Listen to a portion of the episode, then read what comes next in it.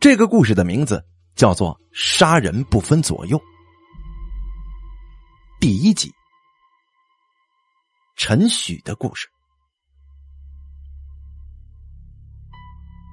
在小饭馆里，喝得半醉的老高耷拉着眼皮，一如往常，开始含含糊糊的对人生发表感慨。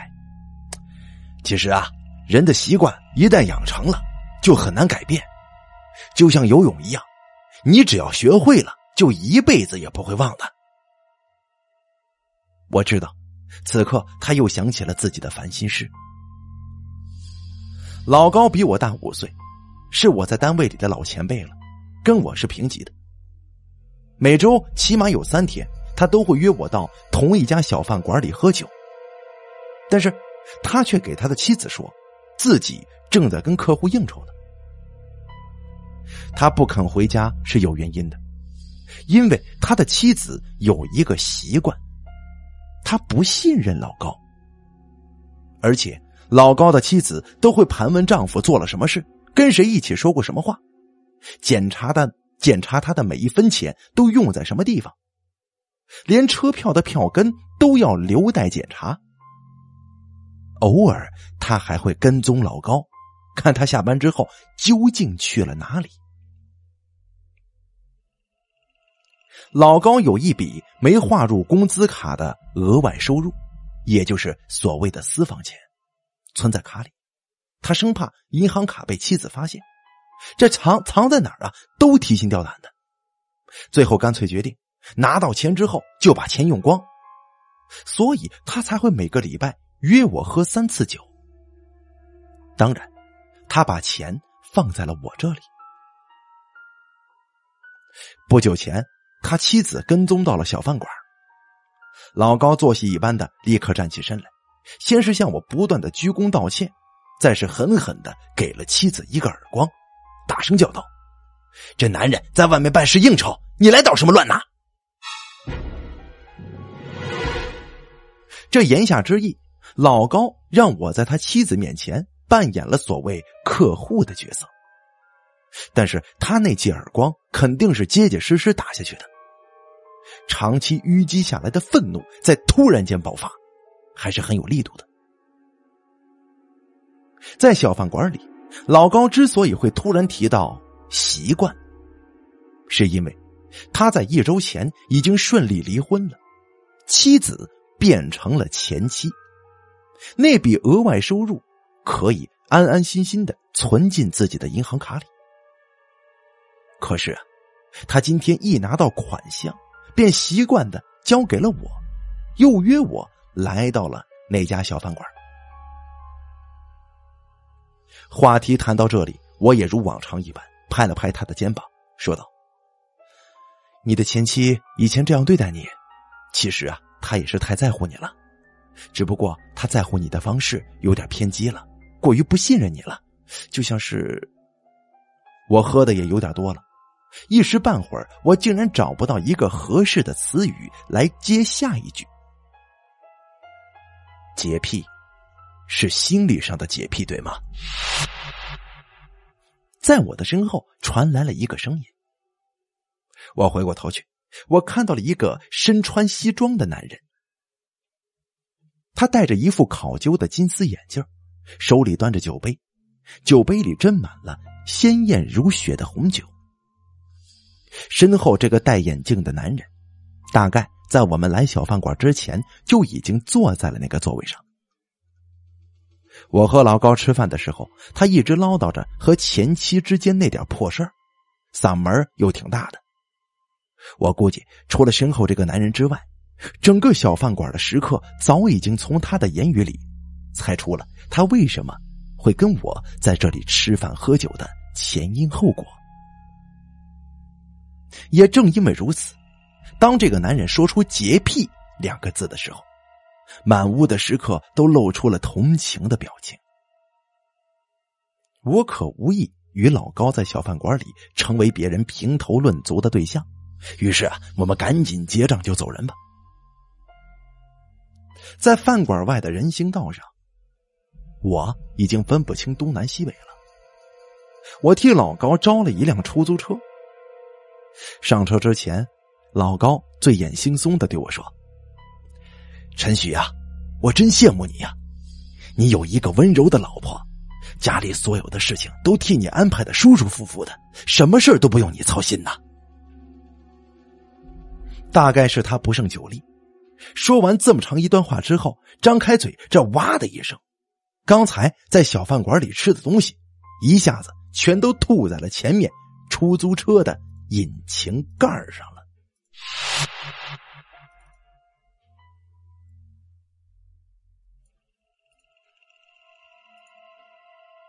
说实话，我也想吐，但我忍住了。赔给出租车司机洗车费之后，总算把老高送走了。我另外招了一辆出租车，于是午夜时分回到了自己家里。我从来没请单位同事到我家里玩过，也是有原因的，因为我用钥匙打开房门，玄关跟别人家不一样，放的不是鞋柜，而是一间长宽均为八十公分的小屋子。恰能让人以直立的站着。头顶上有一盏紫光灯，紫色的光芒从脑袋上方照射下来，带有微微的热气，还有一丝像是烧焦了一般的气味。这是苏雅婷的设计。她是我的妻子，曾经做过护士。她跟我结婚之后就辞职了，做了家庭主妇。买了新房之后。苏雅婷执意要在进门的玄关之处修一间带紫光灯的消毒室。他对我说过：“陈宇，你知道吗？现在环境恶化，室外到处都漂浮着危害人体健康的可吸入颗粒，你无时无刻呀都接触着数不清的细菌呢。水体污染、酸雨、烟尘已经达到无法容忍的地步了。”虽然咱们没有办法改变外面的世界，但起码可以改变咱们自己屋里的情况呢，对不对呀？那时我盲目的被爱情搞昏了头脑，所以就答应了他的要求。我在紫光灯下照射三分钟之后，消毒室靠近室内的一侧，一扇门自动打开了，和消毒室紧紧连着，是家里的浴室。这同样的苏雅婷设计，当初装修新房子，她的要求让装修工人改变下水道的时候吃尽了苦头。我脱下所有的衣物，扔进了浴室一浴的全自动洗衣机里，然后在莲花花洒喷头下面整整洗了十分钟，才结束淋浴。穿上苏雅婷事先为我准备好的、经过高温消毒的睡衣。我走出了浴室，终于看到了我家的客厅。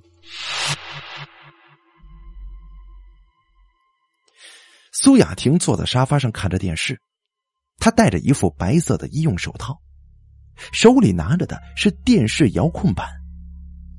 她看到我之后，立刻扔掉遥控板，脱掉手套，张开双臂朝我跑了过来，小鸟依人一般的与我拥抱。我抱了抱她。他是我顺势朝他的面颊就吻了一下，啊！苏雅婷发出一声凄厉的惨叫。陈宇，你不知道这唾沫中还有大量细菌呐！说完之后，他就抛开了我，冲进了浴室。然后我听到浴室里传来淋浴的声音。我知道，这次他起码会洗半个小时才会作罢的。好了，诸位应该知道，我为什么在小酒馆里听到有人说“洁癖”两个字的时候会立刻结账走人了吧？也应该知道，为什么听老高说羡慕我的婚姻生活之后，我会产生呕吐的欲望了吧？没错，我的妻子苏雅婷有洁癖，而且还是非常严重的洁癖。我也上网查过相关的资料，洁癖是一种心理疾病，而洁癖者多数都是完美主义者。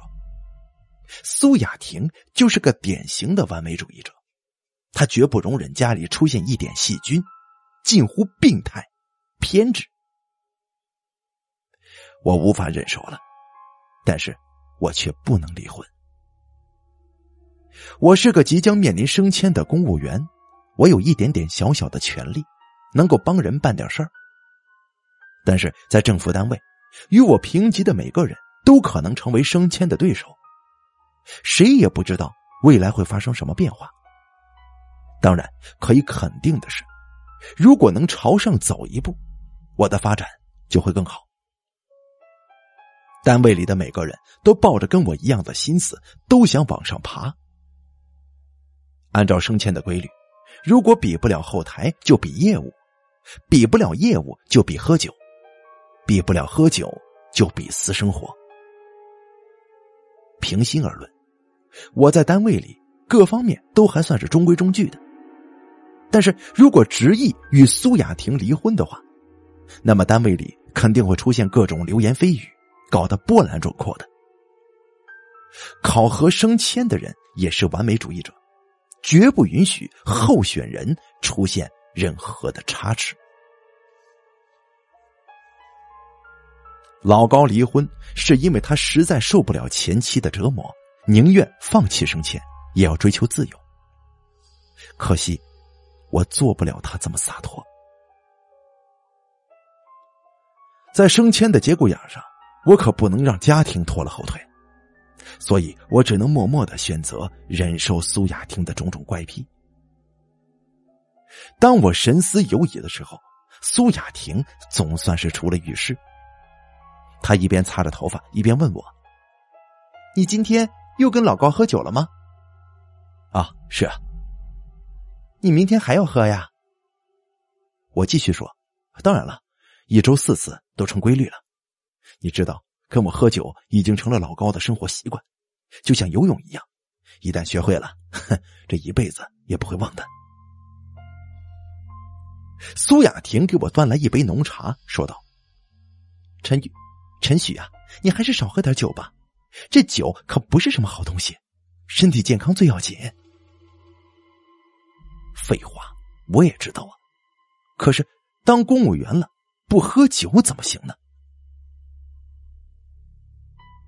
苏雅婷不再与我纠缠喝酒的问题了，时间也不早了，她关了电视，径直回到了自己的卧室。哦，对了，自从婚后，我一直与苏雅婷是分房睡的，因为她总觉得跟另一个人躺在一张床上是一件很不卫生的事情。至于夫妻生活嘛，我已经记不清上次是什么时候了。三个月前还是半年前，我不记得了。哦，对了，我跟老高每周会喝三次酒，但是我却一直跟苏雅婷说，我们会喝四次酒。这多出来的那天晚上，对我来说是一个秘密。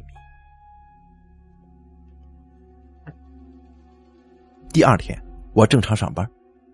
下班之后，老高独自回了家。而按照我给苏雅婷的说法，今天我还得在外面跟老高喝酒，直到午夜时分才会回家。我乘一辆公共汽车来到城郊。这是个老城区，到处都是破旧不堪、等待拆迁的老式筒子楼。我拿出一张纸片，看了看上面写着的地址，然后选定了一栋筒子楼。走入门洞，我沿着楼道上了四楼，在一扇防盗门前，我敲了敲门。里面传来了一个女人的声音：“谁呀？”“啊，我是三天前在网上跟你联系的那个人。”我回答道。吱呀一声，门开了，里面站着一个浓妆艳抹的女人，年纪大约二十出头。穿着甚是清凉，而又性感。他伸出一只手，摊开手掌，冷冷的说：“先给钱，再进屋子。”我摸出两张百元大钞，女人立刻露出笑脸，挽着我的手，把我迎进了屋里。三天前，我在一个网络聊天室里认识了这个女人。当时她不断的在公屏里寻找男人私聊，留下他的电话号码跟价码。现在各位应该知道了吧？她是一个靠出卖身体为职业的女人。苏雅婷嫌夫妻生活是很肮脏的一件事，不愿意跟我同房。好吧，那我就在外面另想办法解决生理需要。每周都有这么一次，我假装与老高喝酒，其实我却是与另一个女人躺在床上。二十分钟后，我解决完问题，女人穿好衣服送我出门，我却说先上趟厕所。跟我预想的那样，老式筒子楼的厕所与厨房是连在一起的。出了厕所，我顺手从厨房的案板上抄起一把沉甸甸的菜刀，我藏在了身后。那个女人背对着我，我缓缓的扬起手中的菜刀，然后狠狠的就剁了下去。哎呀，苏雅婷除了有洁癖，还与老高的前妻一样，严格监管着家里的财政大权。我也得每天向他汇报，我把钱都用在哪儿了。如果我不杀死眼前这个女人，我将有两百块钱说不出使用的下落来。如此一来，天知道苏雅婷那里会惹来什么麻烦呢？哈，当然了，我也不是每次都会为了两百块钱而杀人。以前老高把他的私房钱放在我这里，我也有些额外的收入。但昨天喝完酒，我把存有老高私房钱的银行卡就还给他了，而我自己的私房钱也恰好在上周花光了。我本来今天不想到城郊来的，但如同老高所说的那样。有些事情一旦成为习惯，就无法改变了。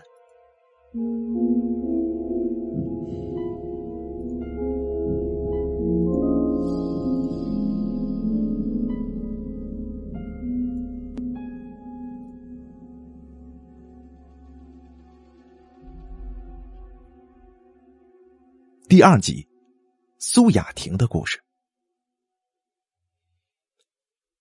我想吐，我真的想吐。我知道我有洁癖，而且是超出常规、近乎变态的洁癖。我也知道陈旭很讨厌我的洁癖，但是我就是无法控制我自己。我像是得了强迫症一般，每天不停洗澡，又不停的用洗手液洗手，连新装修的房子也特意设计了一间消毒室。其实。我也去看过心理门诊，想要改变我自己，可惜效果甚微呀。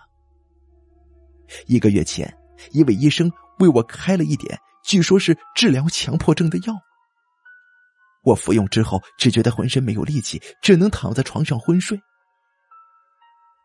药效过去之后，我在陈许回家之前苏醒了。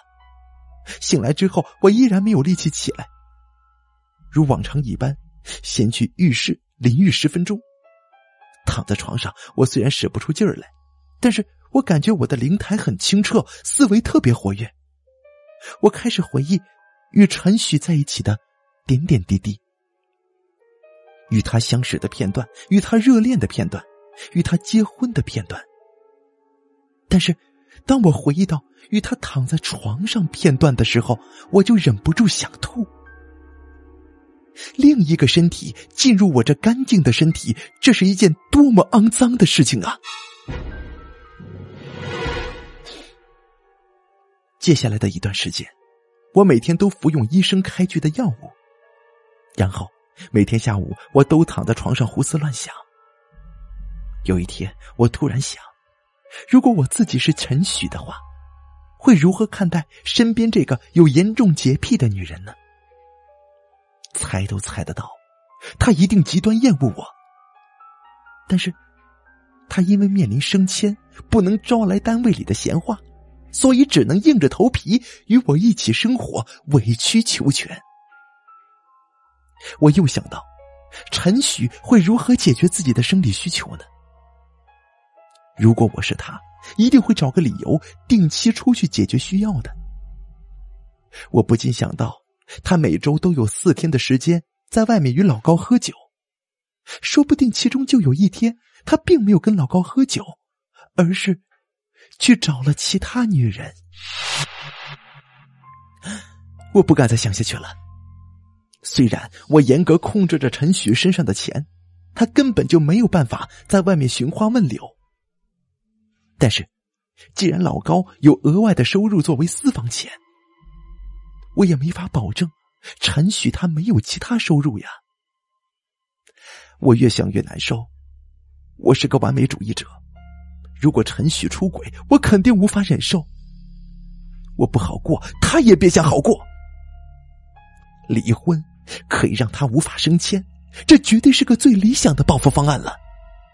而且他是过错方，离婚分财产的时候，我也能得到最大程度的保障啊。可是，我怎么才能找到他出轨的证据呢？我不想找私家侦探来调查陈许，完美主义者。在处于猜疑阶段的时候，通常都会依靠自己来解决问题。于是从这周起，我每天都穿着一身可以裹住手臂的黑色长袖长裙，戴上手套，又戴了一顶能够遮住脸的时装帽子。下午，我等在陈许的公司外面。他下班之后，我就远远的跟在他后面。我就看看他，他想干什么。前三次，正如他所说的那样，他在一家小酒馆里与老高共饮。那个时候，我都开始怀疑是不是自己太多疑了，胡乱猜测，冤枉了陈许呢。可是今天，陈许下班之后，却并没有跟老高一起去小酒馆。而是上了一辆开往城郊的公共汽车，我立马就拦了一辆出租车，跟在公共汽车后面。这出租车里的气味令我十分的难受，坐在无数人曾经坐过的车厢坐垫上，令我浑身都不自在。但是，为了追查真相，我忍不了，也得忍呐。我看到陈许下车之后，拿出一张纸片看了看。然后走进了一栋老式的筒子楼。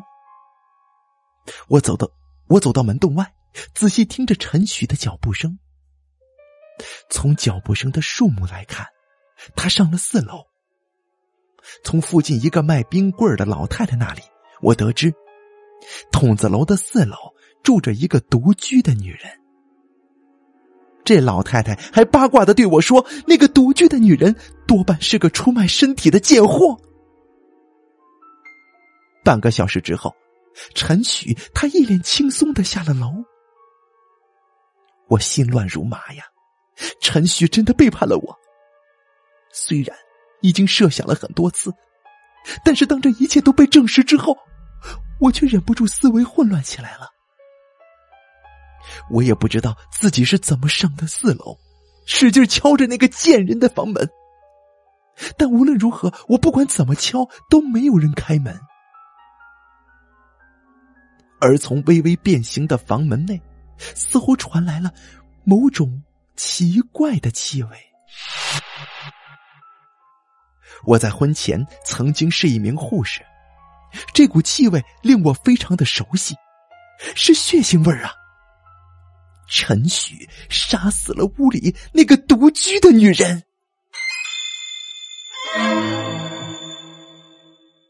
我吐了，我真的忍不住吐了。离开筒子楼，我漫无目标的在马路上行走着。不知不觉，我走到一家小酒吧外面。我看了一眼招牌，然后使劲咬了咬牙，走进了酒吧。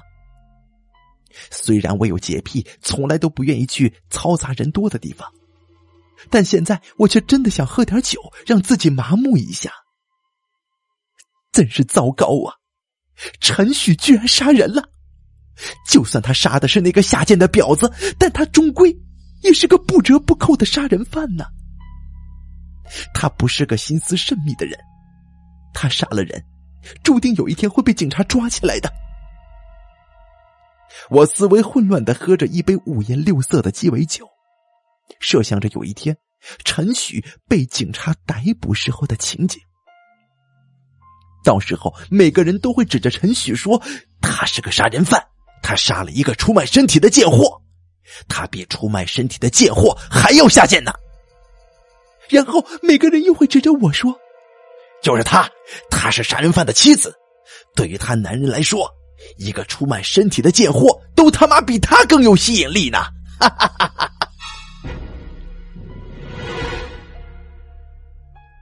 我没钱去另外买套房子，这注定了我只能每天都生活在别人充满恶意的口水里。如果陈许在被逮捕的前一天遭遇车祸死了，那就好了。这样一来，就不会有人知道陈许曾经杀过人，而且他死于车祸，在别人看来，我我也是受害者呀。要知道，有一套房子的年轻寡妇向来都是抢手货呀。对，我是个完美主义者，这样的结局才是最完美的。我一杯接着一杯朝喉咙里灌着鸡尾酒。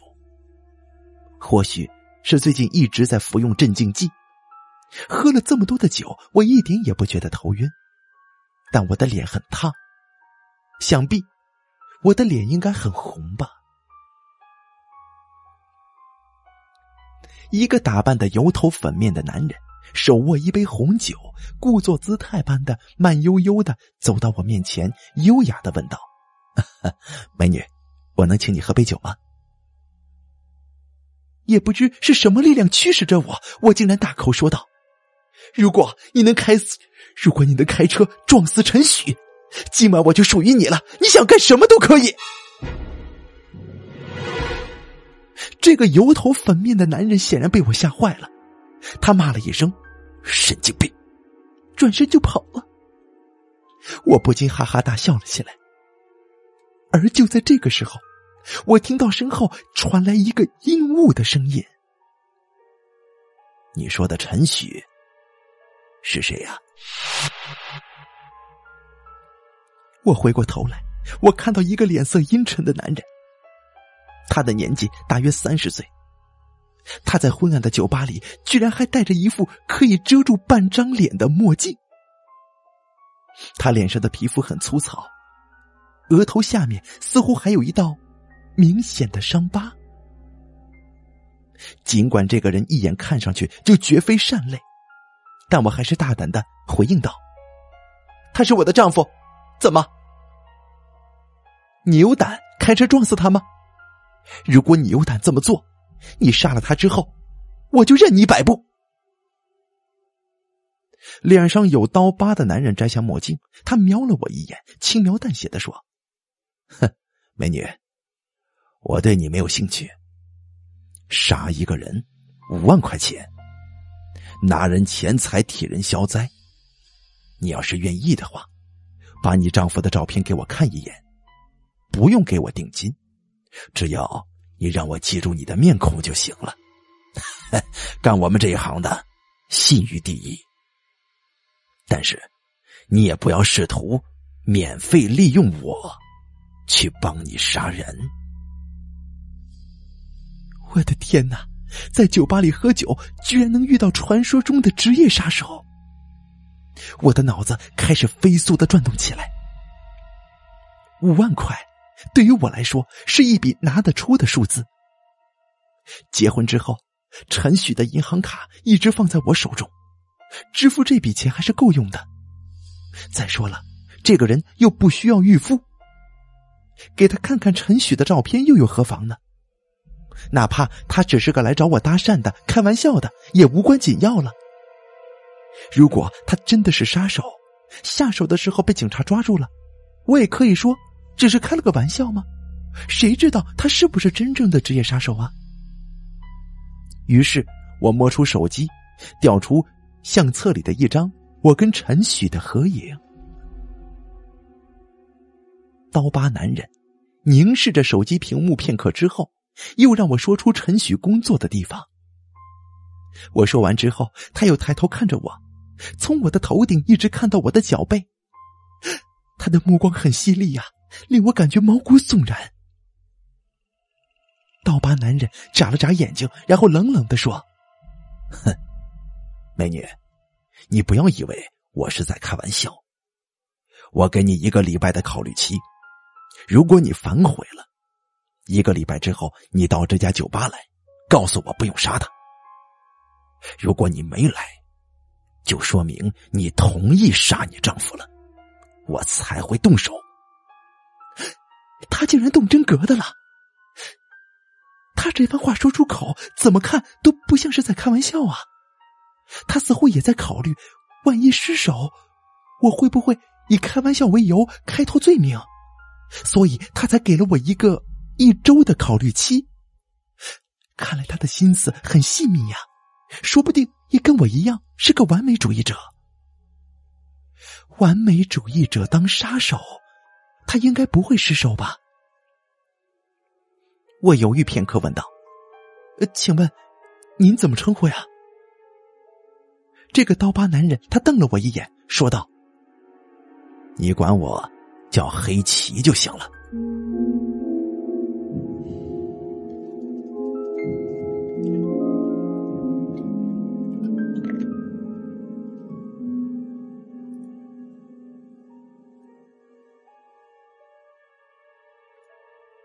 第三集。黑旗的故事，在这家酒吧里，我绝对是个被人看不起的窝囊废。每天，我带着为数不多的钞票，在角落找一张桌子坐下，要一杯最便宜的啤酒，慢慢的喝，喝一晚。凌晨两点，打烊的时候，我才会离开酒吧，步行回女朋友的家。只有在那个时候。女朋友结束一天的生意，我才能回到她的房间里好好的睡上一觉。而第二天中午，我起床之后，你朋友又会给我几十块钱，让我再到酒吧里混上一天的日子。我是个吃软饭的，这让我很是难受啊！这不是我想要的生活。虽然你朋友说过，等他赚足了三十万。就跟我一起回老家开一家小卖部，但我们在城里待了这么多年，却始终没有存到这个数。我忍不住摸了摸额头上的那道伤疤，我不禁悲从心来。三年前，我从乡村来到这座城市，当时女朋友说，她在一家餐馆里端盘子，我还记得那天。是女朋友的生日，我想给她一个意外的惊喜，并没说自己会来，我只是提前找他要来详细的地址，说要让快递公司给他寄一份生日礼物。我那天来到女友给的地址，我在防盗门外面敲了敲门，门里响起了女友的声音，他问是谁敲门，我回答说是快递公司的。不过，女朋友却在门里大声的说：“让我半个小时之后再过来。”啊，我猜测大概是女朋友在屋里换好衣服、化好妆之后再开门吧。于是我在楼道里足足等了半个小时，终于等到女朋友打开了防盗门。我正要站起来，却看到门内走出一个男人。女朋友站在那个男人的背后，手臂。挽着手臂呢，我当时就气坏了，冲上去想揍那个男人。我女朋友也看到了我，她吓得满脸煞白，却闪身钻进了那个男人的身前。我放下了紧握的拳头，而那个男人却使劲朝我推了一把，然后拔腿就跑了。我在楼梯上滚了几圈，额头正好砸在。楼道旁的铁扶手上，绽放出一条长长的血缝。我满脸是血，站起来想追那个男人，但是他早已跑得不知所踪了。我要我的女朋友给我一个解释，她向我坦白，原来她在城里没有一技之长，找不到工作，最后她竟然沦落风尘，靠出卖自己的身体赚取金钱。刚才那个男人是他的熟客，所以他看到我之后会情不自禁的站到那个男人的身前。不过，那个男人以后再也不会来了。他看到我抡着拳头上来，一定以为我跟女友是串通起来玩仙人跳的陷阱。我劝我女朋友不要再做这种下贱的生意了，她却冷笑着说。让我先试试能不能在城里找到一份工作来养活他。我第二天就去了人才市场，可是我没有文凭、学历，没有一技之长。我去应聘保安，人家看我额头上刚刚结痂的伤疤，说我会吓着业主。我说我去建筑工地，别人又说我力气不够大。在城市里徘徊了整整一个礼拜，我花光了所有的钱，而我的女朋友早就猜到了这个结局。她扔给我一千块钱，这是我找工作的时候，她轻轻松松赚到的钱。在酒吧里，他为我点了一杯酒，说道：“黑棋呀，靠卖力气赚钱买东西。”与出卖身体赚钱买东西，都是一样的，你懂吗？我把那杯酒一饮而尽。那天，我喝醉了。再后来，我渐渐习惯了吃软饭的角色。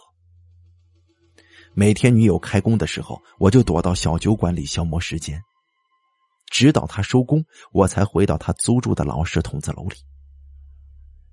我担心有人认出我来，所以每次我都会戴着一副能遮住半张脸的墨镜。我很憋屈，没有人知道我的痛苦。我想让女友早点结束生意，回到老家开个简陋的小卖部，总能养活我们两个人吧。可是，可是他却总说还没有存够开小卖部的钱。上个礼拜，女友还把存折摊在他做生意的双人床上，说还差五万呢。所以，今天在酒吧里听到那个半醉的女人说想找个人撞死她丈夫的时候，我情不自禁的接过了这个话题。我问她是不是真的，是不是认真的？我想从他手里挣到五万块钱。然后带着我的女朋友离开这座没有给我任何希望的城市。我看过不少的香港警匪片，杀个人在镜头里看，似乎并不是一件太难的事情。但是我还是有点胆小，我担心自己下不了手，所以我给他一周的考虑期。这一周的考虑期，其实。也是给我自己的。目送他离开酒吧之后，我记下了这个男人的名字。他叫陈许，是一个即将升迁的公务人员。然后我看了一下时间，又要了一杯啤酒。大约是凌晨两点的时候，酒吧打烊了。可奇怪的是，今天我的女朋友却一直没有给我打电话。平时他总担心我回屋里的时候会撞到客人，所以他收工之后才会给我打电话，我才能回屋子。难道他今天的生意是特别好吗？那种憋屈的感觉我再次涌上心头了。我走出酒吧，在路上我踌躇了半个多小时，我的女朋友依旧没有打电话过来。我走到了女友租住的。那栋老式筒子楼楼下，我抬头望了一眼，女朋友的那间屋，灯关着呢。这有点不对劲儿啊！平时就算他做生意的时候，女朋友也会把灯开着的。难道他收工之后忘记给我打电话，直接躺在床上就睡着了吗？我心中隐约有些不爽，但我还是上了楼，拿钥匙打开了防盗门。就在开门的一瞬间，我闻到一股血腥味扑鼻而来。女友躺在出租屋凹凸不平的水泥地板上，早已停止了呼吸。一柄菜刀斜插在她的脑后，白花花的脑浆子都被砍得流了出来。她双眼圆睁，似乎死不瞑目。我本来情不自禁的想要扑到她的尸体上开始痛哭。但是我的理智却不让我这么做。这附近的人都知道我的女朋友是做什么生意的，也常常看到我出入其中。他们很可能曾经听到过我与女朋友吵架。如果警察接到报案来到这里，他们最先会怀疑谁呢？当然是我了。发生命案之后，警察通常都会怀疑第一个与死者关系最密切的人。虽然我一晚都在酒吧里喝酒，但我坐在最偏僻的角落，还带了一个能遮住半张脸的墨镜。没人能记得我，除了那个曾经与我谈过杀人生意的女人。我席地坐在女朋友的尸体旁边，在血腥气息与尸臭的包围之中，我静静的想了很久。如果报案。就算警察洗清了我的嫌疑，女朋友在外面做这种肮脏的生意的秘密，肯定会被暴露在光天化日之下，就连老家的人都会知道。在我来这个城市之前，女朋友一直说自己在饭店里端盘子。我来到城市之后，女朋友则是给老家的人说我们在一起做服装生意。我们不时会寄钱回老家去，在老家亲戚的眼中，我们是被羡慕的对象。如果一旦让人知道女朋友在做些什么，我的父母就会沦为别人的笑柄，一辈子都抬不起头来。一个小时之后，我站起身子，我开始行动起来。我先从屋里翻出女朋友的存折跟银行卡。我们常常一起去取钱，所以我也知道密码。看了看余额，早就超过了他定制的三十万计划。看到数字，我不禁有些郁闷。女友根本就从来没考虑过跟我一起回老家开小卖部的事儿。他在这座城市里已经爱上了出卖身体的这个买卖。既然如此，我接下来要做的事情就没有什么罪恶感了。我把自己脱得精光，然后把女朋友的尸体拖进浴室里。我用斧头劈开她的尸体，再用砍柴刀将尸体分碎。接着，把碎裂的尸块在案板上，我抄起菜刀，把他的肉剁成一块一块薄如蝉翼的肉片我用刀柄把他的骨头砸成一片片细碎的骨头渣子。然后，我又从厨房里找来手动绞肉机，把一脸盆的肉片搅成肉末，再一点点的扔进抽水马桶，冲刷进下水道。哼，至于那些骨渣子，我只能装进黑色的塑胶袋里，等待明天，我扔进护城河边的小树林里。那里人迹罕至，没有人能发现，树林深处还有一袋人体碎骨啊。而他的毛发，我则用剪刀剪碎了，跟碎骨放在了一起。哦，对了。还有满浴室的红色鲜血以淡黄色的油脂，我花了整整两瓶厕所清洁剂才完全消灭地板上的异状。当窗外露出鱼肚白的时候，我终于结束了分尸的工作。我瘫坐在浴室的地板上，长长的舒出一口气来。等我扔掉那袋毛发与碎骨之后。我会取出他的钱，然后前往另一个城市。在城市里，要让一个人消失是很容易的。我会继续以女友的名义给家里寄钱，同时模仿他的笔记，以他的口吻给家里写信，说与我分手了。而我也会以我自己的笔记和口吻给我自己的父母写信，说我跟对象分手了。然后，信件就会慢慢减少。反正我们已经几年没回过老家了，再几年不回老家也没什么关系的。很完美，不是吗？我突然发现，我自己不知不觉中成了一个完美主义者。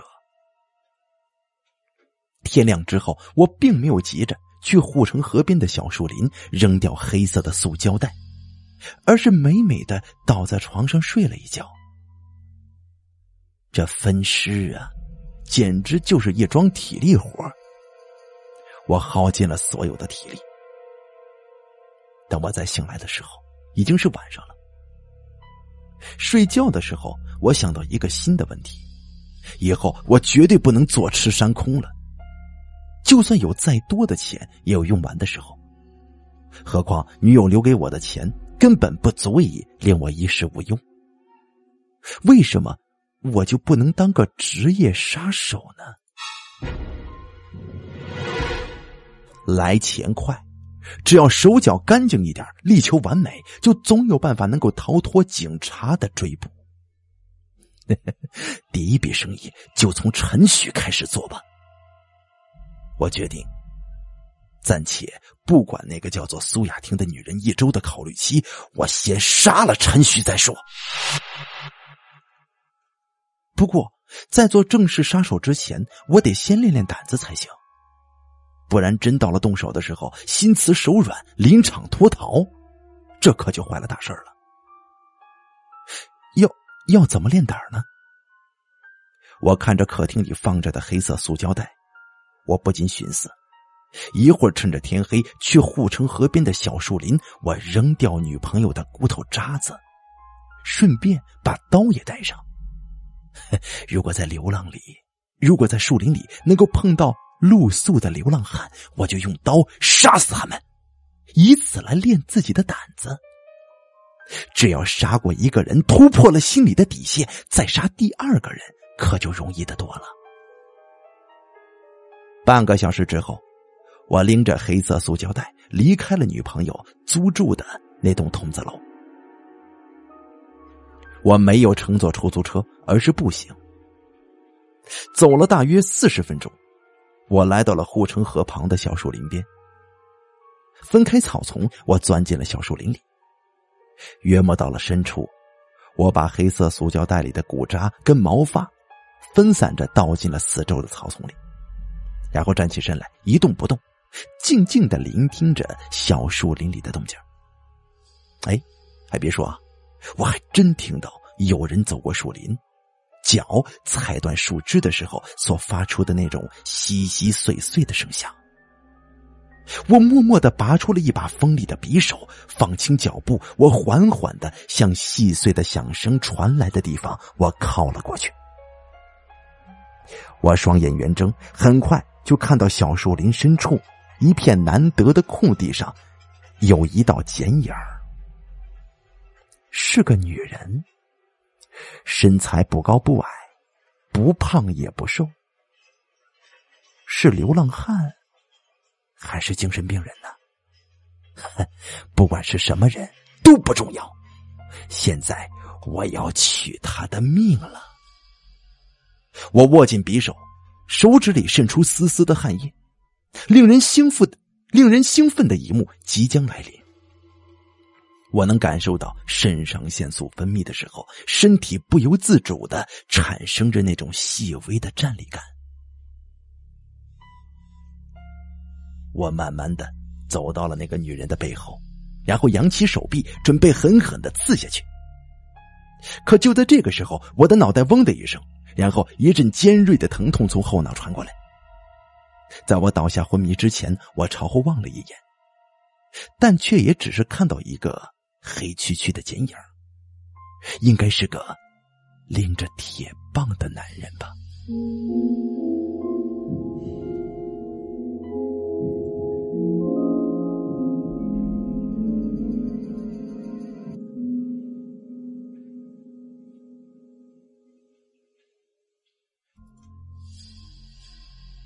第四集，老高的故事。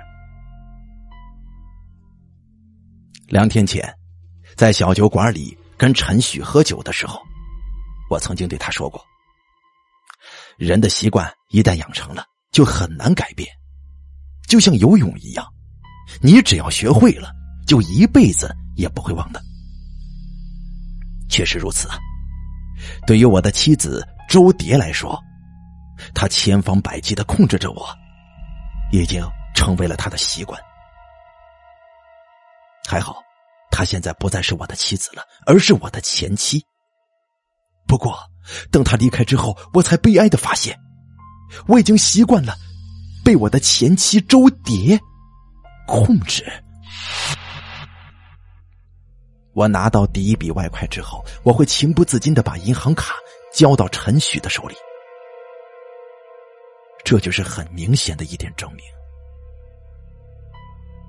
离开小酒馆，我回到空荡荡的家里，听不到周蝶的河东狮吼，我连饭也吃不下去呀，电视我也看不下去，觉也睡不着。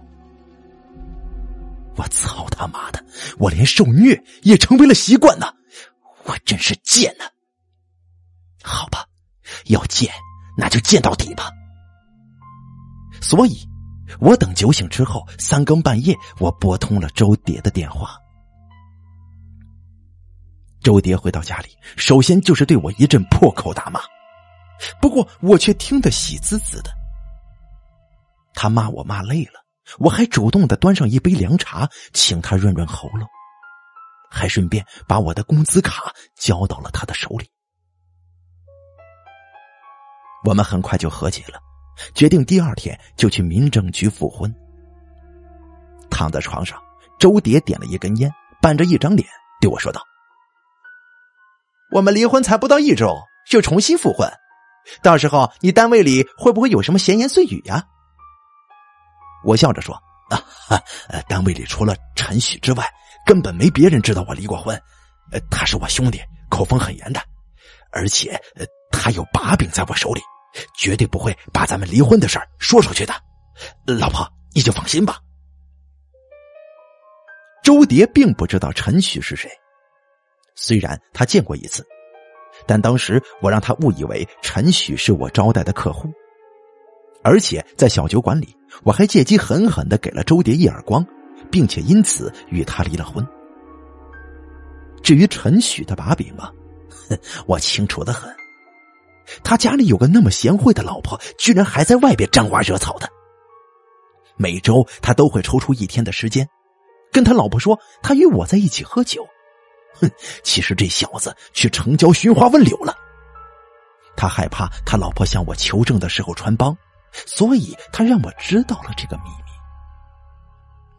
不过，周蝶却很严肃的说：“你们最近呢就要调整机构了。”每个人都面临着能否升迁的问题，陈许那个人你要小心点这知人知面不知心呐，万一你升迁的时候正好遇到他与你正面 PK，他在背后捅你一刀，随便放点流言，你可就惨了。啊啊啊！那那怎么办呢？我老婆正色说道：“很简单，要让一个人保持沉默，有一个。”最好的办法。他盯着我的眼睛，他的眸子里闪过一道寒光，我禁不住浑身哆嗦了一下，我的腋下渗出一层细细密密的汗液。第二天到了单位，一整天，这个陈许看上去都很兴奋。我私下找到他，邀请他当晚又去小酒馆喝酒，不过。他这回却回绝了。我想起来，今天应该是他去城郊老城寻花问柳的日子了，他自然不会与我一起去喝酒的。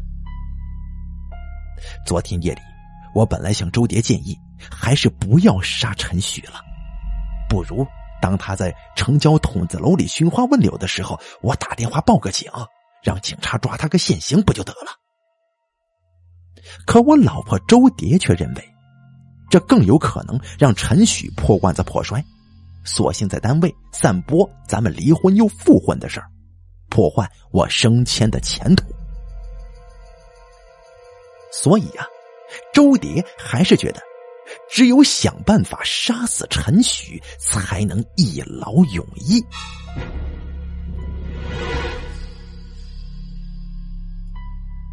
说实话，为了这么一个理由而杀人，这这简直太可笑了吧！我本来就不很看重升职这件事儿，否则我也不会与周蝶离婚的。就算陈许能为我保密，这纸始终是保不了活的。但是，在我家里，周蝶是个完美主义者，只要他决定了的事情，就不可能更改。他说要杀陈许，陈许就必须死。又过了一天，这天上班的时候，陈旭的心情就显得很低落了。我没有跟他说太多话，自顾自的做着自己的事情。周蝶说过，今天上班的时候一定要装作若无其事，别让陈旭看出我会对他不利。我相信周蝶的安排，他是个完美主义者，绝对不会出差错的。下班之后。我来到城区的护城河边，天黑的时候，周蝶与我会合。他见到我之后对我说道：“你准备好了吗？”我点点头，然后从身侧的小树丛里边抄出了一截铁棒，这是我早些时候在某个建筑工地里捡来的。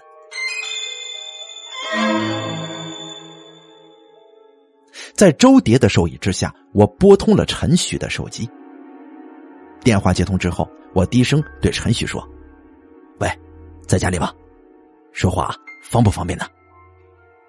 陈许回答道：“哦，老高啊，方便，有什么事吗？”我说道：“陈许啊，这会儿我在城区护城河旁边的小树林，你知道这知不知道这个地方啊？啊，我知道啊，怎么了？”陈雪，咱们兄弟一场，我知道你喜欢什么，所以才特意给你打了这个电话。就刚才呀，我看到一个漂亮的女人钻进了小树林里，而在更早之前，我看到这个女人一边哭着打电话，一边啊在一家药店里边买了一整瓶的安眠药呢。啊啊，有这事儿啊？这，哎呀！我听到电话对面陈许正在使劲喘着气呢，哼，我知道他开始有点沉不住气了。我赶紧就趁热打铁：“陈许啊，这可是英雄救美的好机会，千载难逢。你要是搞定这个女人，以后啊，你就不用每周花两百块钱去城郊那筒子楼嫖娼了，不是吗？”然后我听到电话那头传来陈许朝着另一个方向说话的声音。老婆，呃，你知道老高离婚了吧？啊，他这会儿啊正在喝闷酒呢，快醉了。我是在他单位唯一的朋友，我我得去陪陪他。行啊，去吧去吧，别喝太多了，这酒可不是什么好东西。那是他老婆的声音。挂断电话，我对周蝶做了一个 OK 的手势。在小树林里有一片空地。过去我与周蝶谈恋爱的时候，经常到这片空地来卿卿我我的。天已经黑透了，我们来到空地上，我握着铁棒躲在一棵粗壮的树干后面，而周蝶则站在空地上，刻意摆出几个性感而又撩人的动作。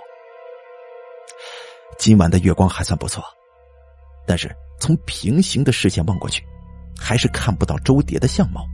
只能看到那一抹充满诱惑的剪影。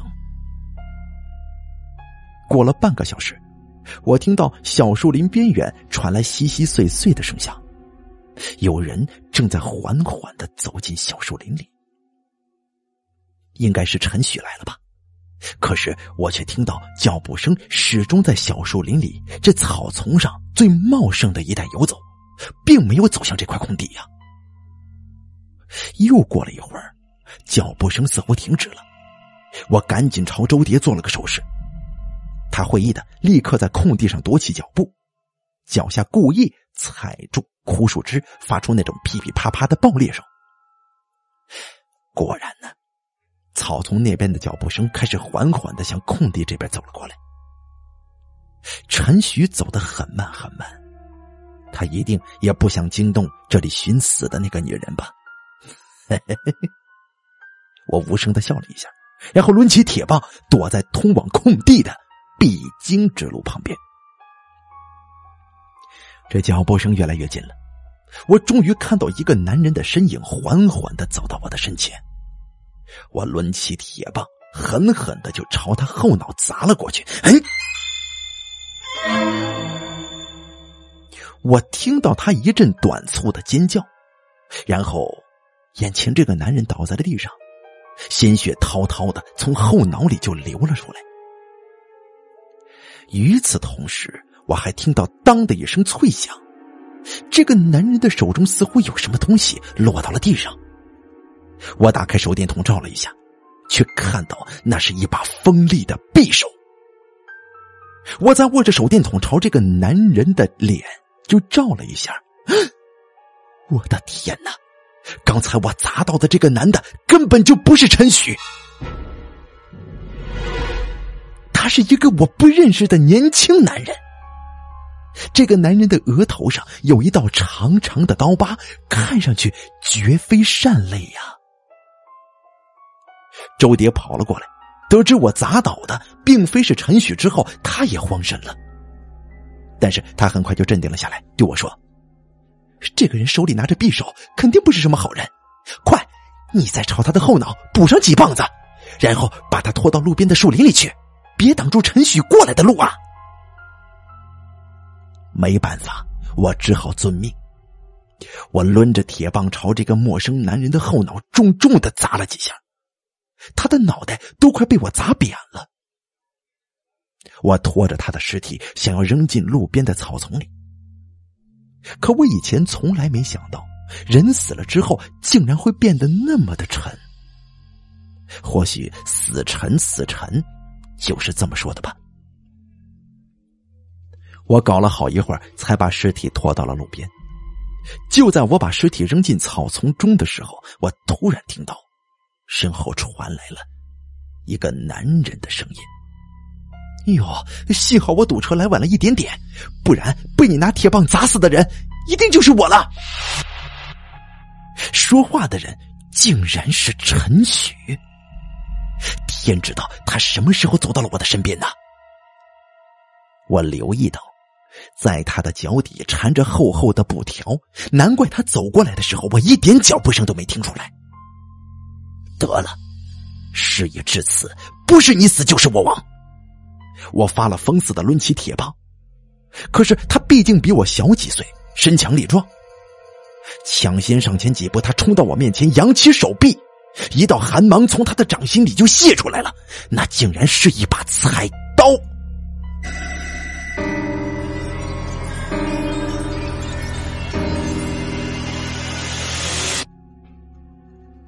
第五集，陈许的故事。啊，我并不是因为堵车才来晚了，我只是在路上耽误了一点时间。走到半路的时候，我让出租车司机停下车，然后我在路边的五金店里买了一把新的菜刀。自从我上次在筒子楼里砍死了那个妓女之后，我这才发现，杀人。竟然是这么一件刺激的事情啊！从某种意义上来说，看到鲜血从那个妓女的后脑飞溅出来，我竟然比看到她的裸体更让人们兴奋呢。所以，我杀死那个女人之后，我食髓知味，一直在盘算着什么时候有机会，我才能再杀一个女人呢？我正在培养一个可怕的习惯。如果一旦这个习惯定型了，那么我将成为这个城市有史以来最可怕的连环杀手。今天晚上，我接到了老高打过来的电话。对于他所说寻死的女人，虽然我感觉有点古怪，但是我内心实在忍受不了渴望杀人的煎熬。于是我随便找了个理由骗过苏雅婷，出门我招了一辆出租车。我知道护城河旁边那片小树林，平时人迹罕至，因为蚊虫太多，据说还有蛇，所以连谈恋爱的恋人都不愿意到树林里去幽会。我在半路上买了菜刀，走到了树林边缘。我担心走到树林的时候，踩到枯树枝会发出声响，会令寻死自杀的女人心生警惕。哼！于是我撕下袖子，缠成布条，裹在了自己的鞋子上。就这么耽误了一点点的功夫之后，我看到了老高抡起铁棒杀死一个陌生男人的一幕。真没想到，平时看起来蔫的像一杯温水似的老高，杀人的时候竟然连眼睛都不眨。我真是看走眼了。随后，我又听到一个女人说：“让老高把尸体拖进草丛里，不要挡住我来的路。”哼！我顿时就明白了，老高想杀的人其实就是我。我不知道他为什么要杀我。如果一定要找个理由，或许是目前只有我知道他离过婚的事情。他担心我把这件事情说出来会影响他的升职。可是，哼，就算杀了我又能怎么样呢？毕竟纸是包不住火的。哪怕我死了，他离婚的事情迟早也会被单位里的人知道。除非他在消息传出来之前赶紧跟他老婆复婚。我抡起菜刀，刀刃狠狠的砍在了老高的脸上，一捧鲜血飞洒在半空之中，我感到了一阵阵的快感，肾上腺素开始迅猛的滋生。老高在倒地之后，我听到空地上传来一个女人的尖叫。我抬起头，我认出了那个女人就是老高的老婆。我曾经在小酒馆里看到老高给过他狠狠一个耳光。对呀，如果我没记错的话，他应该叫周蝶吧？看来他们真的准备复婚了。周蝶还在尖叫，但是他的尖叫令我更加的兴奋呢。我抄着菜刀快步走了过去。你你别杀我！周蝶高声求饶着，但是我不想饶恕他。我把他狠狠推倒在地上，我解开了皮带。既然马上就要把他杀了，在他成为尸体之前，对于我来说，他还是有点利用价值的。哼。周蝶平日里对老高意气指使的时候，没想到会有这么一天吧？我不禁兴奋的大笑起来。几分钟之后，我离开了周蝶的身体，然后拾起在一旁的菜刀，我扬起手臂，狠狠的就砍在了他的咽喉上。做好这一切之后，我准备站起身离开这里。可是，就在我半蹲在地上的时候，我突然听到耳旁传来“砰”的一声，紧接着我的后脑传来尖锐的疼痛，再然后我倒在了地上，陷入了昏迷之中。第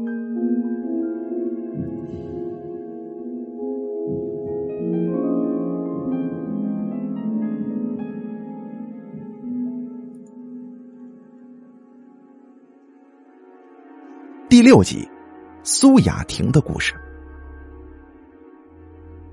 陈旭接到老高打来的电话，我就觉得有点不对劲了。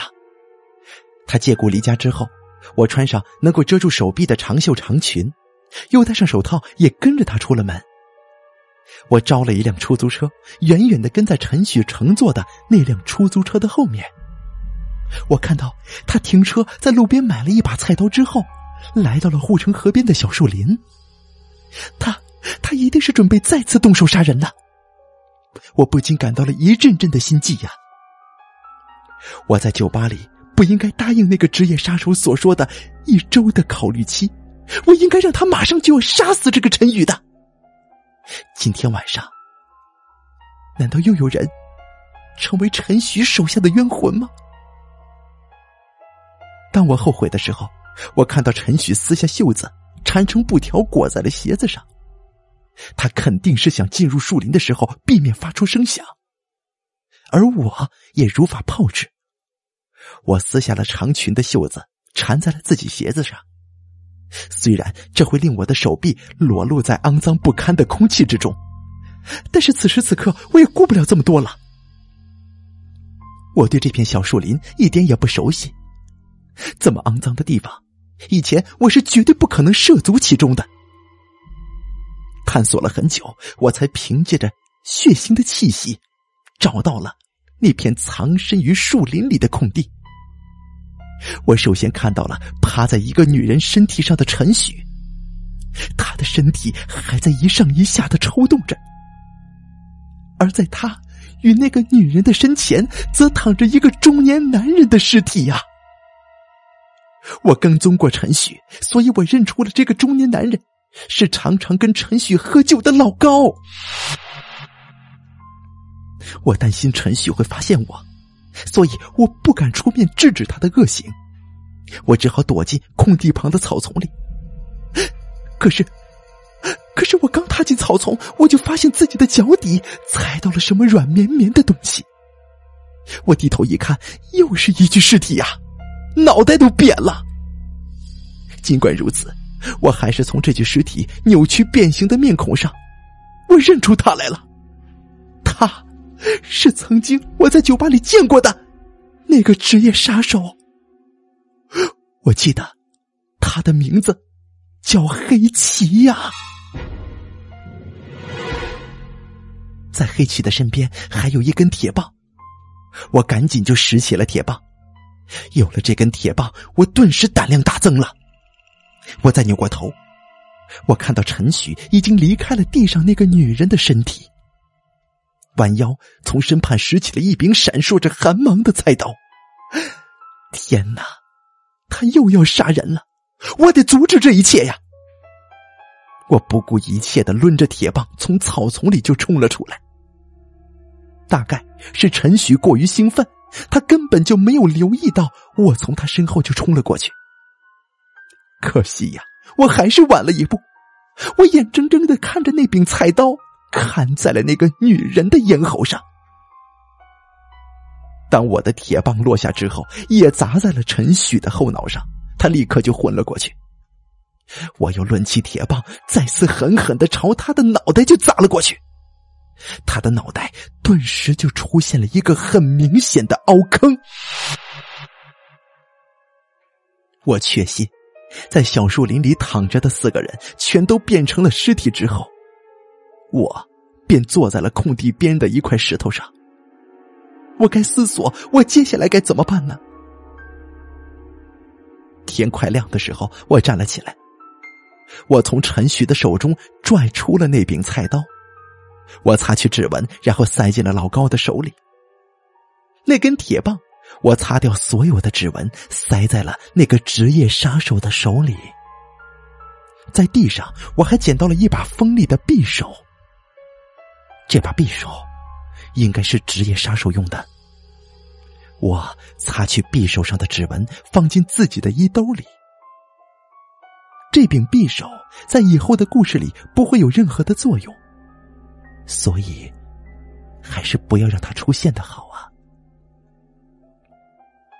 我又解开了自己鞋底的布条，缠在了那个职业杀手的鞋底。至于陈许鞋底的布条，我解下来之后，与那柄没用的匕首放在一起。为了防止被人猜到陈许的袖子被撕下来缠鞋的布条，我索性用匕首割开他身上的衣物，让他赤裸的躺在了地上。最后，我把四具尸体身上的钱包都取了出来。离开小树林之后。我把那柄匕首扔进了护城河里，而陈许破碎的衣物与袖子则被我带回了家，连同我自己那件缺少长袖的黑色长裙，还有四个人的钱包证件，被一起焚烧成了一团灰烬呐。四十八小时之后，我向警方报案，我声称自己的丈夫陈许失踪了。我告诉警察，陈许是接到老高的电话，然后离家出走的。随后，警方调查人员告诉我，老高跟他的前妻周蝶都同时失踪了。如果我没猜错的话，树林里那个被陈许杀死的女人，就应该是老高的妻子周蝶了。七十二小时之后，环卫工人嗅到小树林里散发出来的恶臭，找到了空地上的四具尸体。警方根据树林里找到的一柄菜刀，还有一根铁棒，验出指纹之后，他们得出了一个结论：应该是老高和前妻周蝶为了复婚的事情，约在小树林里进行交谈。有证据显示。他们两个人热恋的时候，就经常在这个空地里幽会。或许是因为商谈的不够顺利，所以老高打电话请我的丈夫陈许前去协助。这一点有我的证词以及电信公司提供的通话记录都可以证明。但老高和前妻的商谈还是不成功。羞怒的老高摸出准备已久的菜刀，狠狠的砍向了妻子的咽喉。与此同时，两个鞋底缠着布条的劫匪也鬼使神差的手持铁棒出现在了那片空地上。劫匪用铁棒袭击了老高跟陈许，抢走钱包之后还杀人灭口。不过，也许是因为分赃不均吧，两个劫匪发生了内讧。最终，一个男性劫匪死在了同伙手中的铁棒之下。后来，经过摸排调查，这个男性劫匪名叫黑旗，终日在某个酒吧里厮混。值得注意的是，黑旗的同伙极有可能是一个姓名不详、以出卖身体为业的女人。那个女人是黑旗的女友。据说呀，黑旗一直是靠吃软饭为生的。事发之后，黑旗的女友至今下落不明。而在树林里发现黑旗尸体的时候，他的脚底缠着的黑色布条，明显是属于女士长裙的一部分。这也更加令警方相信，他的女友与此桩血案有着莫大的关联。我也随着警察一起来到黑旗与女友租住的那栋筒子楼，竟然惊讶的发现。那里是我第一次发现陈旭杀人的现场。我猜，当时陈雪杀死的女人就是黑旗的女朋友吧。可是天知道啊，那个下贱的女人的尸体被藏到哪里去了？不过这样也好，让警察去追查一个变成死尸的嫌疑人吧。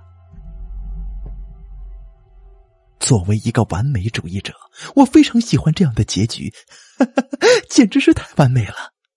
哦，对了，还有一件事情值得一提啊。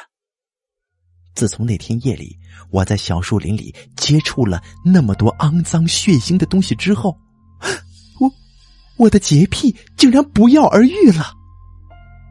我每天不断，我每天不在不断的洗手洗澡。家里的消毒室，我也请装修工人砸掉了。陈许因为劝说同事不幸死于劫匪手中，这些令周围的人都无限的同情我，而他所有的遗产自然都留给了我。我说过的，有一套房子的年轻寡妇，向来都是抢手货呀。